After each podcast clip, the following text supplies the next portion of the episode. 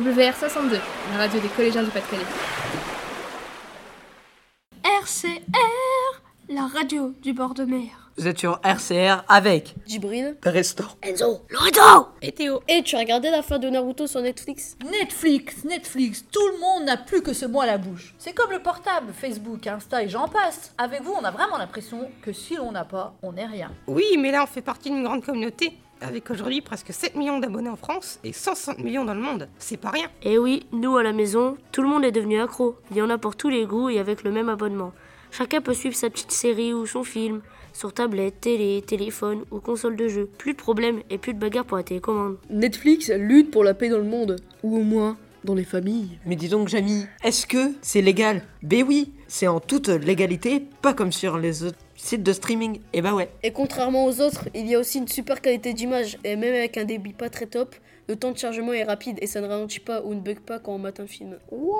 L'avantage, c'est qu'on peut regarder plusieurs saisons d'une série à la suite sans avoir besoin d'attendre une année. Ce qui est cool, c'est qu'on peut arrêter l'abonnement à tout moment.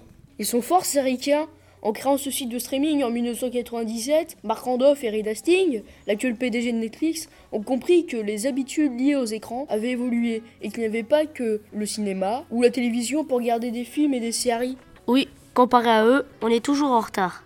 D'ailleurs, Netflix n'est arrivé qu'en France sur toutes les plateformes qu'en 2014. Oh, c'est pas non plus le roi du monde, ces Américains. Ils savent aussi faire du business. Depuis le 17 janvier 2020, ils ont inauguré leur premier bureau à Paris et pour cette année 2020, 100 millions d'euros vont être investis pour la création française. Et oui, des films et séries rien que pour nous. Netflix ne fait pas que diffuser du contenu. Ils en créent aussi. Ils ont vraiment tout compris. Et ça se voit. En 2015, ils ne produisaient que 10 séries, alors qu'en 2019, 356 nouvelles séries ont été produites. Ça fait beaucoup là, non? Ils ont surfé sur la vague parce que les gens préfèrent aujourd'hui regarder des formats courts et les séries sont devenues très à la mode. Tout le monde connaît les bases. La Casa des Papel, Breaking Bad, Stranger Things. Oh là, oh là, ne vous emballez pas, hein. il ne faut pas se leurrer. Toute entreprise commerciale souhaite être rentable et surtout booster euh, ah bah sa thune. Hein. Donc Netflix adopte certaines stratégies un peu brutales pour obliger l'abonné à enchaîner les séries encore plus vite. La durée de transition entre chaque épisode d'une série avec la lecture automatique s'est réduit considérablement de 6 secondes au lieu de 15 secondes auparavant. Ce qui veut, c'est nous empêcher d'aller dormir pour continuer à regarder. Oh les méchants. Ouais, ils ne sont pas aussi très honnêtes sur le calcul de leurs audiences, car ils considèrent que toute personne qui regarde un épisode pendant 2 minutes a vu l'intégralité de la saison. Ainsi, leur taux d'audience a augmenté de 35%. Facile. Moral, moral. Bon, Netflix c'est bien, mais c'est comme pour les réseaux sociaux. Il faut toujours exercer son esprit critique pour ne pas être le pigeon que l'on plume. Sinon après, euh, on n'a plus de plume.